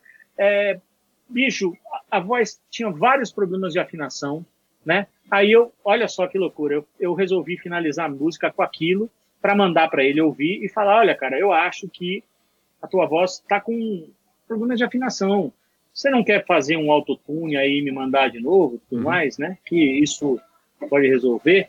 É, quando eu mandei a mix, antes de eu falar isso, o cara me respondeu: Cara, eu tô achando horrível, a minha voz tá desafinada. Hum, ele já achava que, que, que você, é, que mixar é, era afinar a voz. É. Mixar era afinar a voz, tá é, entendendo? É. não entendeu. Cara, mas olha só, eu ia até te falar que, poxa, se você quiser me mandar uma outra voz com afinação, eu substituo, troco, não sei o quê. Mas não é só isso, não é só a voz, tem vários problemas. O baixo tinha problema de nota e afinação. Ele tinha vários problemas, entendeu? É aquele tipo de música que eu tinha que ter falado, cara, não vou poder fazer. E aí acabei fazendo. Né? Então, acontece isso. Claro, Paulo, acho que com você também. Isso, isso significa, sei lá, 1%. Ah, 2%. sim, sim, sim. É, é, é a, a, minoria. Maioria, a minoria. É. A grande maioria, é. cara, sinceramente, vem bom. As é. pessoas estão gravando bem em casa, cara tem gente bons, fazendo bem, tem sim. As ideias musicais são boas, sabe? Uhum. A grande maioria, bicho, é, é surpreendente. Os caras estão xingando. Os caras estão bravos. É, Mas tá a tua voz está tá uns, uns 50 dB acima, fica tranquilo. Então, o, a grande maioria é, da, dos trabalhos que vêm, mesmo produzidos em home studio, são bons. Sim. Cara, eu, eu fico impressionado com isso, sabe? Principalmente musicalmente, cara, tô falando de execução, os caras estão um bicho. Hoje em dia é Não, tem uma galera que toca muito mais do que. comendo o instrumento. Cara. Não, não tem comparação. É, a, a grande tem. maioria do problema é a bateria, né? Porque os caras não têm o equipamento e a sala para fazer. Então as Exato. baterias vêm sem profundidade nenhuma. Não é execução. O cara tocou pra caramba. Mas Sim. você não. É, mas, mas é o som é pobre. Som daquilo. O, o som, som, é pobre. pobre é, né? é. Então, esse é um dos maiores problemas. Porque, de resto, sinceramente, voz, violão, cara, eu acho que muita coisa vem boa. Você, claro que a gente percebe claramente quando aquilo ali foi gravado com um microfone barato.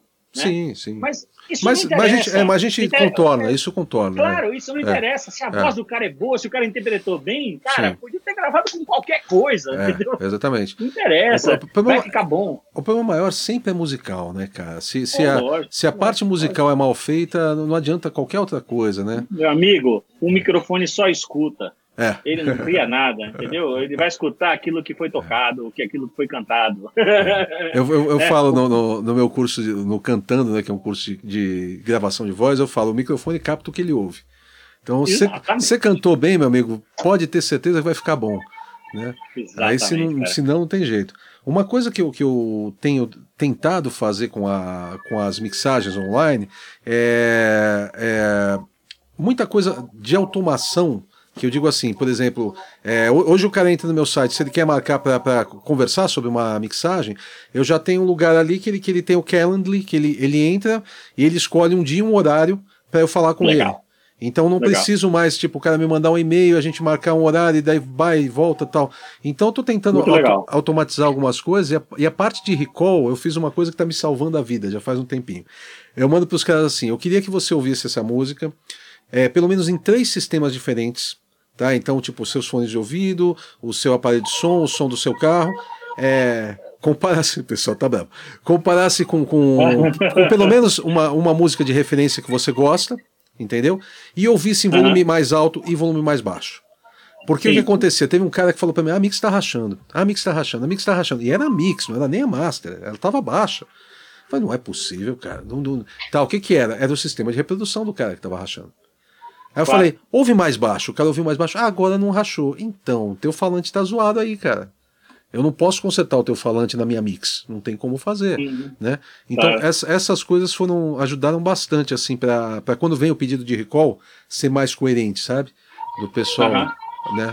É, eu, eu acho que o que acontece comigo é que acho que 80% do que eu mixo vem de produtores, né? Ótimo. Que inclusive coisa. que inclusive que não que não nem querem. Eles querem que eu mande a mix pronta do jeito que eu acho, e eles vão fazer pequenas considerações, a grande maioria das vezes artísticas. Uhum. É, Sim. Entendeu? Ah, essa então, guitarrinha assim, é um pouquinho mais para é. cima. Pronto. É, é, é isso é 80% do que eu mixo. O, a, os outros 20% é que são, assim, de coisas que, que vêm aleatórias. Cara, como eu te falei, a grande maioria é, você vai fazer um, dois, três recalls e está resolvido. Uhum. Acontece de você não chegar ao resultado. Acontece do cara falar, não gostei, não estou satisfeito Aí, cara, sinceramente, o que, que eu posso dizer é o seguinte: você entra num restaurante e pede um prato de comida, uhum. né? É, se aquele prato não te agradar e não for gostoso, você tem a opção de ir embora, pagar e nunca mais voltar, né? Sim. Mas não tem como você dizer pro, você não diz pro cara seu prato é ruim. Sim. É gosto, Sim. né? É. Eu tô falando isso, tô tá tentando entender de que assim, é, se eu fiz é porque eu fiz bom. Pode ser que o meu gosto não bate né? com o seu, é. Não é. bate com o dele, mas uhum. eu fiz o meu melhor. Eu fiz o meu melhor, entendeu? Sempre eu fiz o meu melhor. É. Mas, é claro que são muito, muito poucas as vezes que isso acontece, mas, mas acontece, cara. Com os anos, a margem de erro vai minimizando, né? Ah, é, não, não você vai, vai é, chega um ponto que essa coisa que eu falei, o cara te contrata geralmente porque ele ouviu algum trabalho que você fez e ele gostou. Sim, sim, é, sim, sim, Aí, aí o que acontece? Você já tem experiência para ouvir um trabalho também e já imaginar ele na tua cabeça com o som que você quer. Não, né? Paulo, eu posso dizer para você que eu não, não, não devo ter nos meus quase 30 anos de carreira, não deve, não deve dar para encher na, na mão 10, 10 trabalhos que aconteceram algo que gongaram, é, entendeu? É, é difícil. Mas, mas, assim, mas ao mesmo tempo, não, não vou dizer que isso é infalível. Aconteceu a alguns meses atrás. É, é, um desses dez, entendeu? Eu te, teve, um, teve um cara que eu, que eu devolvi a Mix também, porque eu, eu sempre peço referências. Por que, que eu peço sim. referências? Porque é muito difícil a pessoa explicar o mais, é mais claro, mais, mais é, peso, mais. É tudo muito, né? Então, geralmente eu falo assim: manda alguma música que tenha a ver com a, um pouco com a música que você faz eu, e que você eu, eu gosta do som e tal. É, eu sempre adoro. peço. E o cara me falou assim, putz, eu não tenho uma referência. Aí eu já fico, ferrou, cara, vai dar merda, vai dar merda.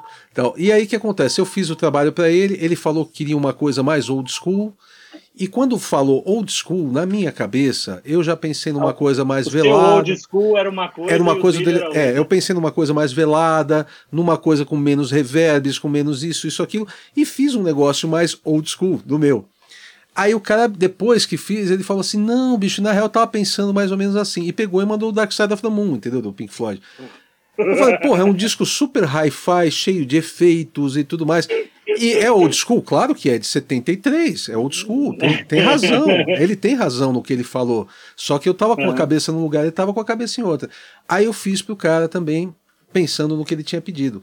Aí ele mudou de ideia de novo, ele queria uma outra coisa diferente. Aí eu tentei uma terceira, uma terceira approach, Aí chegou num ponto que eu falei para ele, eu falei, cara, é muito difícil eu fazer uma coisa para você, eu te, eu te indicar um caminho se você não sabe onde você quer chegar.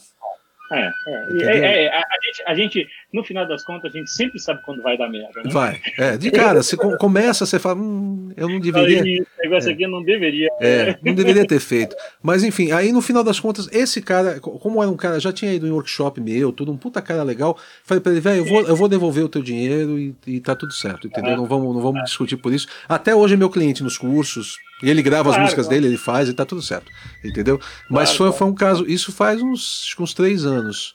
E, e recall, recall tem, normal. Recall, o cara pede ah, alteração, não, não, não. faz parte, isso é normal. É, eu, eu, eu, até, eu, até, eu, até fico cabreiro tenho... quando não tem recall. Aí eu fico, opa, não, não peraí. Exatamente. Não, é. teve um cara aqui, outro dia desse, eu mandei uma música e o cara é, me respondeu é, e eu não conhecia, ele me mandou a música pela internet, é, me contactou pelo WhatsApp, me mandou a música, eu mandei a conta, ele fez o pagamento, aí quando eu termino a música, eu mandei a música para ele, e no dia seguinte veio a mensagem, muito obrigado, foi muito bom trabalhar com você, não sei o que, não, não, não. Aí eu fiquei assim, cara. Pô, é isso? o cara não gostou? Sim, cara, mas tá tudo certo, assim. É, eu, eu acho que eu não tinha nem mandado a Wave ainda. Ah, mandou só o MP3, MP3 só de referência. Daí eu falei, eu falei, não, cara, é, tá tudo certo, você ficou satisfeito, não tem nada. Não, não, tá tudo bem, não sei o que. Tá bom, então eu vou mandar aqui o link com o Wave para você. Muito obrigado, qualquer coisa, é só me chamar. Fiquei estranho, né? Mas assim, eu para mim, o pessoal pergunta, e aí tem número de recall? Não, não tem, cara. Para mim, o recall termina quando, quando a pessoa tá satisfeita, uhum. entendeu? É, não tem problema nenhum. Eu, a média normal, cara, normalmente com dois, três recalls, é, é, é. o 90% do que fecha. Mas, pô, tem música que eu chego a sete, Sim. entendeu? Oito, cara, tem. Pô, trabalho com um produtor de urban pop mesmo, que faz muita coisa grande e tudo mais, cara. Que o cara, ele produz as coisas, tudo eletrônico, Paulo. Ele, ele produz tudo, tudo uhum. com sons, tudo, e ele tem um som na cabeça, cara. Então, assim, cara, as músicas desse cara, às vezes vão para recall 9, 8, por hum. quê? Porque. O cara tem uma, pô, uma visão é, estreita. O cara tem um daquilo, né? negócio né? e é online. Se ele tivesse do meu lado. É, é outra história. Ó, oh, eu queria. É outra história. Então, assim, pô, eu primeiro faço o que veio na minha cabeça. Aí eu vou chegando ao que ele quer. Tanto que ele gosta que a gente trabalha há muitos anos e todo, muitos artistas grandes ele continua me mandando. Mas é um cara que eu normalmente, quando faço uma música, sei que vão ser muitos recalls, exatamente porque ele é do tipo que fala, cara, nessa hora agora eu pensei num sidechain fazendo um, ah, no baixo, entendeu? Então, okay. por exemplo, isso é um recall, né? Ah. E você não pensou isso, você volta lá. Então, normalmente é muito mais recall artístico de você chegar artisticamente em sons Sim. que não estavam lá, entendeu? Que a gente está criando som criando hum. som, né? Tem muita coisa isso hoje em dia, a gente tem que criar sons, né, cara? Sim, é, pra tem, caramba. Tem, ó, com essa coisa das baterias não terem som, né, cara? Você tem, que, você tem que dar um jeito. É, é sample que você soma e tudo mais. Lógico, porque, pô, o cara, o cara, o cara quer gravar um rock, o cara grava, aconteceu outro dia desse, o cara gravou um rock and roll, me mandou um rock para mixar, e a caixa, cara, era uma Piccolo. Hum. Entendeu? toc, toc. Sei lá, parecia, parecia, acho que era a única caixa que ele tinha, né? Pode, provavelmente não tinha uma outra caixa. Então, assim, mas não encaixava na música. Sim. Independente de estar bem gravada ou mal gravada, precisava de uma outra caixa, precisava de um pá, Sim. pá, e não tá, tá, entendeu? É, então tem, a gente vai, é, acaba produzindo, né, cara? Acaba sim, fazendo sim. um trabalho que isso era um trabalho antes de produtor, que não, não de arranjador e produtor que a é. gente faz. É, eu, já, eu, eu tenho esse curso Mixando a Sua Música, e nele eu resolvo né, a música. Então, se o cara manda tudo torto, eu dou um jeito de desentortar para ficar melhor. E teve eu casos. Que... Eh, teve casos de eu, de, eu, de eu mover mesmo o arranjo, sabe? Ó, essa parte que você fez o teclado aqui é legal, mas não aqui. Aqui é legal. Entendeu? Tipo, mover mesmo. E testar, é, entendeu? E o cara adorar. O cara, putz, agora sim, agora a música faz sentido, entendeu? Porque é, ele não o... tinha uma noção de arranjo, entendeu? É claro que na grande maioria dos trabalhos que eu faço, isso já tem resolvido. Sim, e eu, assim, eu, eu, trabalho como engenheiro de mixagem, como eu trabalho muito mais com produtores, né? O cara me manda aquilo. Normalmente, hum. inclusive, a maioria das vezes, os produtores me mandam as cópias de referência com, com tudo que eles som. querem já, é. com um delay, com, porra, às vezes é difícil você mixar melhor. cara, é. porra, é, hoje em dia tem umas coisas assim, entendeu? Uhum. Aí, cara, mas assim, todos os reverbs, delays, é, automações, o cara já te manda com uma coisa que que você tem que tá ali, a ideia do cara tá ali. Normalmente, essas músicas, quando vem assim, essas não tem recall, cara. Você faz aquilo que o cara queria, coloca mais um seu, arrumou o som, era aquilo, foi, né? Uhum. Agora, quando a música realmente vem sem nenhuma direção, é, aí, cara, pode ser que você acerte a direção com o que você pensa, ou pode ser que você vá para a esquerda e o cara queria que fosse para a direita. Exatamente, exatamente. E quanto mais, quanto mais é, criativo for, pior nesse uhum. sentido, né? Porque o cara, Lógico. qualquer coisa vale, né? Você não lógico, sabe se, se, é, se é verde, se é azul, você vai para onde você quiser. Quando é uma coisa mais, mais Xerox, né? Que o cara, ah, eu tenho essa referência aqui, e se ouve o trabalho dele, você fala, não, é, é a mesma onda, tá, beleza. Vou, não, vou, aí beleza. Pô, lembrei, é. lembrei de um agora que deu tudo certo na música, mas o cara me mandou uma música, uhum. né? Era um rock, um rock meio assim, pop rock, né? Brasileiro. Uhum. E aí, cara, tinha duas guitarras dobradas, mas as guitarras eram meio tipo um levezíssimo overdrive tocando, né, cara? E aí, pô, eu mixei aquilo, né, cara? Dei uma timbrada na guitarra, botei até um ampizinho que eu achei mais tudo. Mas não, o cara, o cara, o cara queria, tipo. Sim. Sim. me mandou, como é que eu adivinho isso, né, cara? Ah, ele, ele, ele, tipo te mandou a linha da guitarra. Ele mandou e, a linha da entendi, guitarra. Entendi, E não mandou o ampli, é, né? É. E não mandou o ampli e, é. tipo, pra você fazer o som daquilo ali, né? Mas, pô, me avisa, né? Me avisa. É, né? me, me avisa. Eu já, recebi, já recebi dessas também. Eu fiz, eu fiz um PDF falando dessa coisa de automação, fiz um PDF explicando como o pessoal mandar os arquivos. Entendeu? Por ah, causa legal. disso mesmo. Então fala assim: usou um amplificador virtual, me manda a linha dele e me manda ele processado também. Se tiver dificuldade Sim. de como fazer isso, me procura que eu te explico como fazer. No teu software a gente acha, te manda um vídeo de como você faz tal. Porque se ele manda o som processado, o som processado é muito ruim, eu tenho a linha ali, eu posso abrir um amplo virtual. Mas você, e, você entende é. o que ele queria. Exatamente. Você sabe onde ele quer chegar. Que ele queria é. Lógico, porque senão vira uma festa. Você ouve um som de linha ali, você acha, pô, o cara quis um negócio meio meio crunch, né? Não, não, de repente ele queria é, o som é. do Pantera ali. Ah, é, e era mais ou menos assim essa situação, cara. Eu fiquei, ele falou, não, cara, mas a guitarra tá sem distorção. Eu queria, eu falei, mas cara, eu até botei uma drive, um overdrive ali para dar uma, uhum. um crunchzinho, né?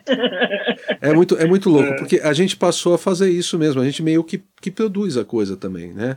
E sim, sim, não, não, nada de errado, é, real. É nada real. de errado, é isso que eu ia dizer. Eu ia, é. eu ia dizer que para os, os profissionais que chegam aí, claro, eu digo, rebelião, resolva o problema. Resolve, é. É, é, o que os caras querem, resolva o problema. Quando alguém me manda um negócio, eu, eu resolvo o problema. Então, esse, esse caso que eu te contei do cara que mandou afinado foi inclusive uma lição para mim, que eu não falo mais, eu não mixo. Falo, olha, é, não está afinado, você quer que eu afine ou eu não mixo?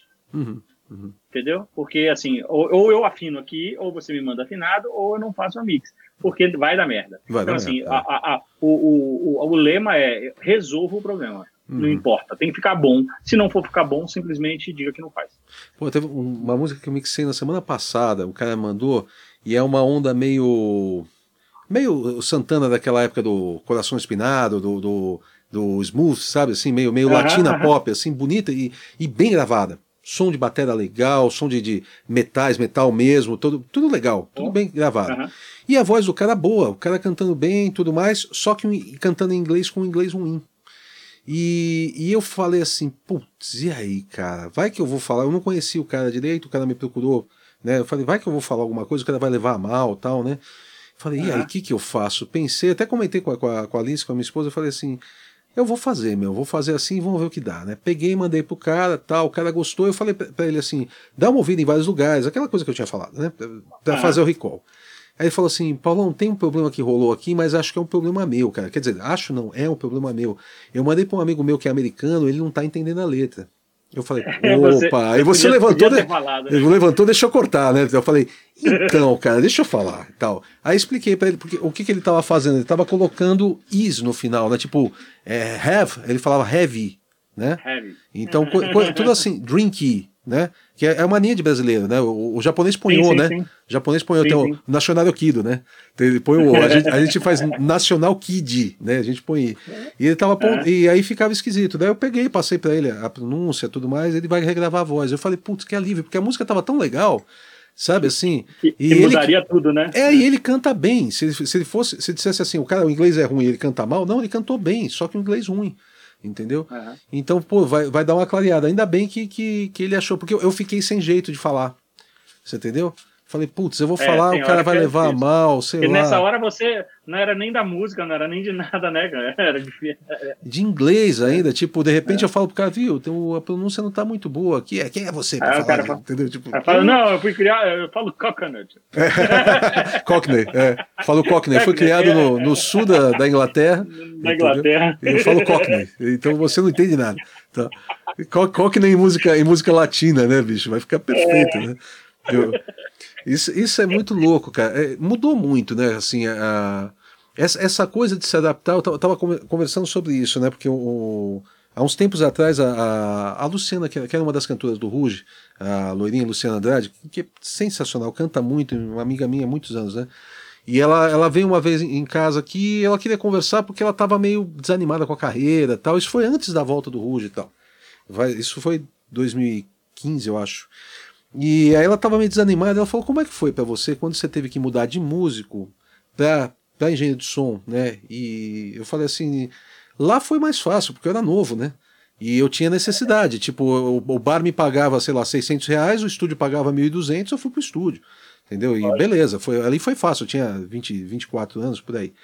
Agora, a, a próxima mudança, que foi mudar de engenheiro de som para professor, vamos dizer assim, instrutor, Cara, essa foi mais difícil, porque eu já tinha mais de 40 e tudo mais. Ali, ali foi. Ela falou, nossa, eu não tinha parado para pensar que você, que você tinha feito isso. Eu falei, então, mas é o que hoje eu, eu vivo assim, não, eu não parei de mixar, continuo mixando, gosto, tenho a minha salinha aqui para fazer minhas coisas tal. É, mas não estou produzindo, já faz um tempo que eu não, não produzo, às vezes, alguma coisa de algum amigo. Estou fazendo do meu sobrinho agora, por exemplo. Meu sobrinho está fazendo um trabalho de metal, legal pra caramba, aquelas guitarras de oito cordas, né? Que eu chamo de harpa grave, né? Então, e, enfim, toca com a mão aberta, assim, porque não, não dá para pegar as cordas, né? De tanta. O braço é desse tamanho, assim. E aí o, o meu sobrinho tá, tá, tá, fazendo esse disco, então eu tô produzindo, mas eu parei de produzir praticamente. Eu tô só mixando, mas principalmente as aulas, é o que é por, por onde tá indo, né? E, né? é, e eu falei para ela, cara, na real, é, pensa nas videolocadoras, né? Pô, videolocadora já foi um puta negócio, né? Uma época tinha uma blockbuster aqui perto de casa, vivia lotado no sábado à noite, era concorrido para você. Putz, já levaram os lançamentos todos. Pô, mas vocês têm pouca fita? Não, tinha 40 fitas de lançamento. E, né, levaram tudo. Era assim, não existe mais locadora, velho. Acabou. Ou você se adapta, entendeu? Hoje, a gente tem uma grande vantagem nisso, Beto, nesse momento da quarentena, porque a gente se adaptou a trabalhar online. Sim.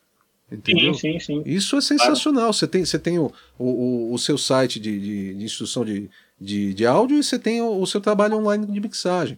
Entendeu? É online, exatamente. É. Claro, que, claro que a produção despencou. Sim. Né? Lógico sim. que o trabalho é normal, porque a produção despencou. Uhum. É, a produção.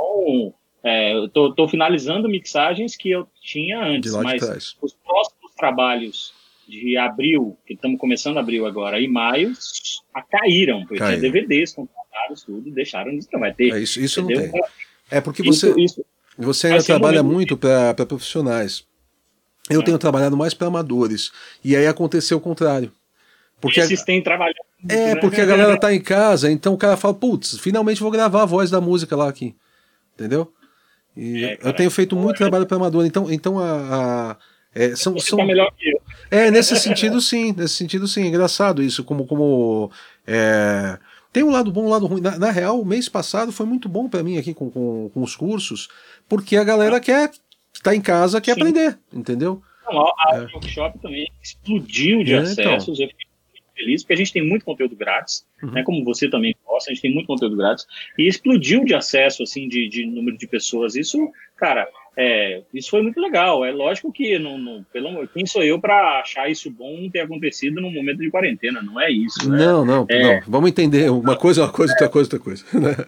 É. Mas, mas a, a, a, coisa do online é óbvio. E ainda ouvi essa semana agora o, o Bill Gates falando, né? Ele, ele falou uma coisa muito interessante. Essa semana passada fez assim: perguntou: o seu negócio é online? É. Não, então ele não existe. Então ele não existe, exatamente. Se o negócio está online, não está, então não existe.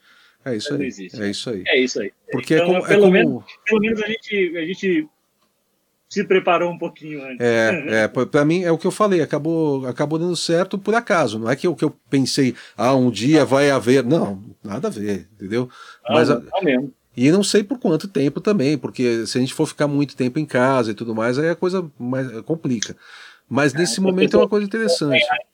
Elas não podem estudar, cara. É Como uma é que... troca, né? Como é que é? Não entendi. As pessoas... Tá vendo? Alô? Agora eu tô tá te ouvindo, ouvindo tô te ouvindo, sim. As pessoas não ganharem dinheiro, elas não podem investir no estudo. Claro, claro. Né? Se acabar a grana, ferra para todo mundo, entendeu? É, isso é, é, muito louco. Mas essa coisa de se adaptar é uma coisa muito importante, né, cara? De você achar. Peraí, aqui não está mais funcionando, eu não vou insistir nisso aqui por muito tempo, porque senão. Mas, Paulo, na nossa profissão sempre foi assim. Você sempre. imagina que que os engenheiros dos anos 40, 50, 60 gravaram Beatles tiveram que se adaptar porque era, vocês gravavam em quatro canais, não tinha mixagem, o cara definia ali na hora, fazia não sei o que lá, aí veio mesas grandes, gravadores de muitos canais, outros caras vieram, se adaptaram ao negócio, e aí as gravadoras começaram a abrir estúdios comerciais, porque antes os estúdios eram só as gravadoras. É. Então, as pessoas sempre tiveram que se adaptando, sempre. e a gente está passando por. Né, a gente também passou do, do, Várias é, coisas. isso aí. Eu, eu comecei. Eu, eu, eu comecei a trabalhar com a DAT, né? Era comece... meio dos anos 90, lá, comecinho pro meio dos anos uhum. 90. E aí depois entrou um, o radar. Não sei se chegou a trabalhar com o radar da. Trabalhou? É. O radar da, da, da Altari, né? E o radar. E a gente ficou todo feliz porque ele já gravava em, em 24 bits, né? Ele, é, e o radar ele. ele... Hã? Desculpa. Tinha fita. Não tinha fita, nem HD né? Não, era em HD. Então isso era sensacional. Um sistema de gravação em HD, não tinha visualização de onda, ele tinha só as barrinhas, né? Mas pra gente já foi uma coisa. E eu lembro que eu comentei com um técnico que era mais velho, eu tinha, sei lá, 25 na época, o cara devia ter uns 50 e tal. E eu falei, putz, vai chegar o radar aí, legal. Ele falou assim: é, mais uma merda pra gente aprender a trabalhar e não ganhar um centavo a mais por isso. Eu falei, porra, velho, sério, né? Tal. E o que acontece? Tipo, 15 anos depois, eu tava com a minha banda de metal, fui tocar num bar e tava esse cara operando uma mesinha de 12 canais. Você entendeu? Porque o cara não cresceu, oh, entendeu? Oi. Eu tive, que eu tive que trocar meu microfone aqui porque acabou a bateria. Você tá ouvindo bem? Tô, tá ótimo. Tá ótimo. Ah, é porque eu troquei pro microfone da webcam aqui. Não, mas tá ótimo. Tá funcionando tá. bem. Eu... Não, então, eu me lembrei de um. Você contando isso, eu me lembrei Hã? de um caso bem interessante. Foi assim, cara. É, é, começou a ter Pro Tools nos estúdios, né? E, e eu gravava, em, já gravando em estúdios grandes, que eram máquinas de 2 polegadas e às vezes sincadas com o Pro Tools, Sim. né? É, ligar, o Pro Tools é, tocando 24 canais e o, o, o Pro Tools não, a máquina tocando 24, 24 e sincada com o Pro Tools tocando mais 24, vamos dizer, no máximo. O Pro Tools não tocava mais, era 24 Pro Tools, na verdade, né? Sim, sim. Não tocava mais do que isso. Aí é, tinha um cara do Pro Tools, né? Tinha um profissional. Um operador de Pro Tools. É. Porque, e aí tinham vários engenheiros é, que eu conhecia que falaram: não, eu não quero saber disso, eu não toco nisso, eu sou engenheiro de som. O cara fica apertando o botão lá e eu fico aqui. Né? Eu não sou, não sou eu, técnico em computação. Não sou técnico em computador, exatamente. Ah, Isso aí é esses meninos que aprendem computador. Uhum. E eu, pelo contrário, quando eu vi aquilo ali, eu falei, cara, eu tive, Eduardo, que foi meu sócio, é, durante muitos anos, ele, ele falou desde o início, em 96, quando a gente montou o primeiro sistema de gravação juntos, ele falou para mim, Beto, a música vai ser toda dentro do computador. Né? E nessa época, o máximo que tinha eram os ADATs. É, é. Eram os grandes estúdios só duas polegadas e começava a aparecer os ADATs e os DAs. DA88. Então, assim, é, então, assim eu, aí quando, quando começou essa coisa do Pro Tools, 98, 99, chegar aos sistemas Pro Tools e juntar com as máquinas, os técnicos não queriam. Eu, muito pelo contrário, eu fui falar, como é que é esse negócio aí? Não precisa não, eu quero mexer. É, é eu então, também. Assim, é... É, ah, eu, eu, trabalhei com a Rita Lee porque o, o Luiz Paulo não mexia em Pro Tools. Entendeu? É. Luiz Paulo foi uhum. o, o, engenheiro de som do disco, é um disco que chama 3001. E, uhum. e aí teve dois operadores de Pro Tools, eu e o Lampadinha. E você era o técnico de Pro Tools, né? É, eu era o moleque do, do computador. É, eu, eu, eu mim foi ótimo. depois, em grandes projetos, tinha um técnico para o Pro Tools para poder, é, poder me na... concentrar na mesa grande e tudo uhum. mais. Mas, cara, é, eu, eu mergulhei de cabeça no, no, no, no, no, meu primeiro sistema Session 8, né? O Python, Session 8, na verdade, sim. falando para tudo, mas foi o Session 8 o primeiro. Session 8, 8 canais. É, usando, usando o Session 8, depois a primeira versão do Pro Tools que eu usei, acho que foi a 4.3, uhum. e depois a 5, cara. Então, assim, é, por que o Pro Tools? Porque o Pro Tools era o padrão, né? Então, assim, é, continuo é. usando até hoje. É, vão perguntar aí, ah, você acha que o Pro Tools é melhor que os outros? Não, não acho que é nada melhor que nenhum, né? Acho que é tão bom quanto, acho que cada software tem coisa melhor do que o Pro Tools, o Pro Tools tem coisa melhor que, que os outros. É, é. Se você souber usar a ferramenta, meu amigo, hoje em dia, num laptop, com um headphone, você tem muito mais poder com qualquer software do que você tinha num grande estúdio de 20 anos atrás. Muito Pô, Mas não tem comparação. Não tem comparação. Tem comparação. Então, é, a, ferramenta, é. a ferramenta não é desculpa. É. A, a, desculpa, a falta de conhecimento é a única desculpa que existe. Sempre, sempre. Isso, isso que o pessoal não entende. E não e em nenhum momento desprezando o equipamento, porque pelo amor de Deus, você tem equipamento pra caramba lá dentro do seu estúdio, você usa esse equipamento sempre que você acha que deve usar, entendeu? Sim. Eu, eu se, eu vou pro, se eu vou gravar no Mosh, eu gravo tudo passando pelos pés e pelos equalizadores e compressores que tem lá. Se possível, eu mixo na mesa, entendeu? Se tem, eu uso, entendeu? Mas se não tem, eu uso e faço o som do mesmo se jeito. Eu, se eu ganhasse na Mega Sena, ficasse milionário hoje, cara, eu ia, eu ia montar um estúdio com uma 88R Nive, ah. com, entendeu? Eu ia gastar, ia montar um puto estúdio. Porque o disco ia ficar melhor? Não. Não, porque você ia se divertir porque pra caramba. Eu, quero, eu ia me divertir. Só por isso. É Só isso aí. Cara, olha, muito bom falar contigo. Eu vou, eu vou deixar um link do, da Audio Workshop pra galera. Obrigado, é, Paulo, obrigado. E, e vou deixar um, uma forma de entrar em contato contigo também.